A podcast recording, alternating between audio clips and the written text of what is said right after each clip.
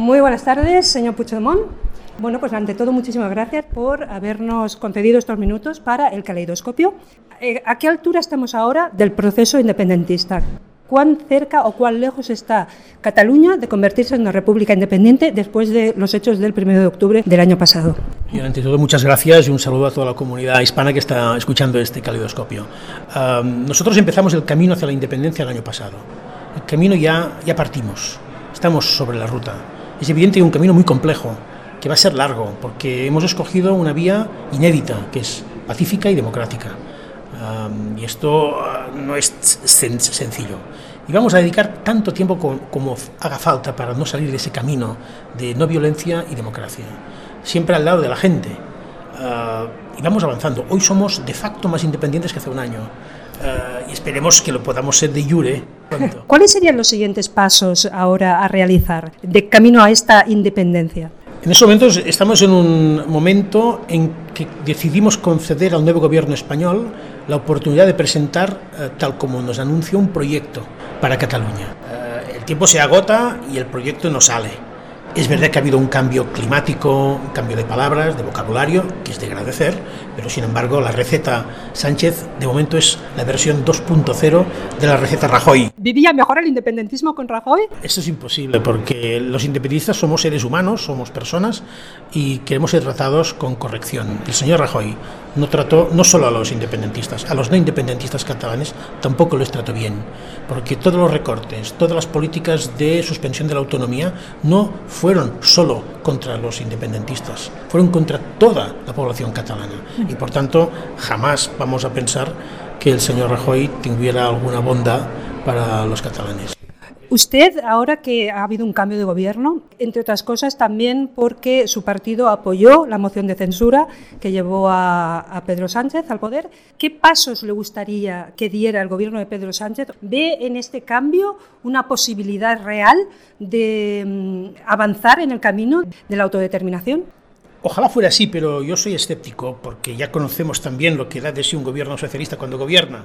De hecho, en, el mayor tiempo de los 40 años de Constitución española, pues ha gobernado el Partido Socialista y cuando ha sido, ha sido en el poder no ha federado nada.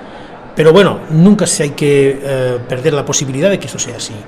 Ojalá hubiera entendido el mensaje del señor Pedro Sánchez de que hay una nueva mayoría eh, que tiene un compromiso también republicano en Cataluña y en España, eh, que quiere respetar derechos fundamentales, entre los que está el derecho a la autodeterminación, tal como recoge la Carta de las Naciones Unidas. Y hablando de república, una gran parte de la fuerza independentista en Cataluña se basa en el sentimiento, en el deseo republicano.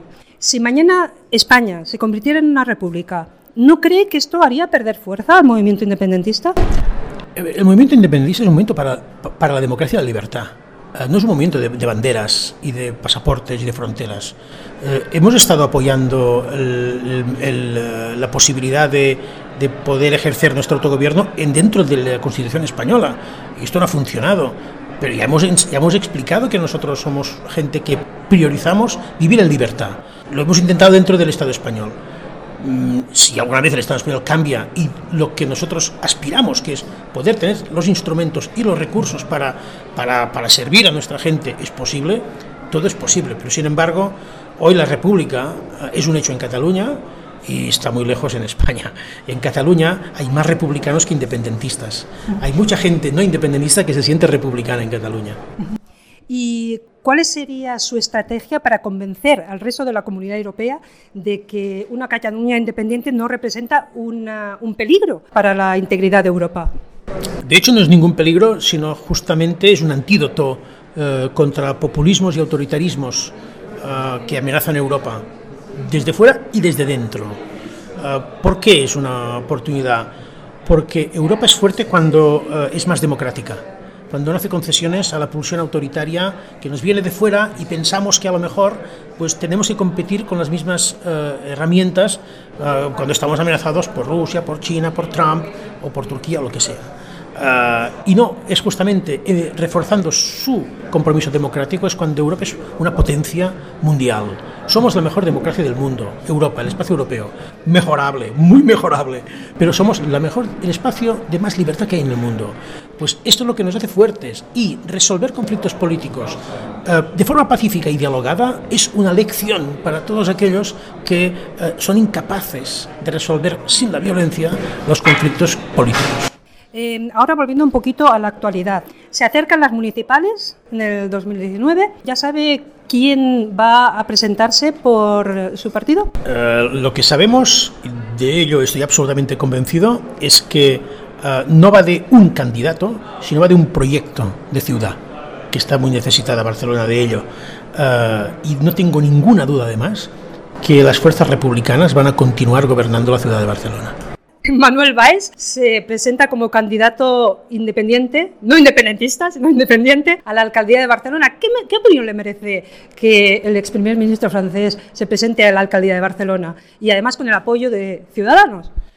Eh, en primer lugar, eh, tiene todo su derecho y yo quiero explícitamente respetar su derecho a presentarse, porque esa es la grandeza de Europa. Eh, por eso cuando yo voy a pedir justicia en Alemania o en Bélgica estoy ejerciendo también mis derechos como europeo, exactamente lo mismo que Manuel Valls hace presentándose en Barcelona. Sin embargo, es sorprendente que una persona que no conoce la ciudad, que no tiene un proyecto para la ciudad, que además aterriza en clave de debate identitario para intentar neutralizar las fuerzas republicanas eh, e independentistas o soberanistas, es un poco, eh, digamos, difícil creer que los barceloneses y las barcelonesas van a poner en manos de esta persona algo tan importante y delicado como es el futuro de Barcelona. Sobre todo leyendo y escuchando lo que dicen sus paisanos franceses eh, cuando han sido gobernados por el señor Valls, cuando era alcalde de Brie o cuando era diputado de Son, uh, que no parece que hayan salido muy contentos. Y para terminar, no queremos robarle más tiempo, ¿cuáles serían las relaciones que tendría una España y una Cataluña independiente, habida cuenta de los lazos históricos y culturales que les unen?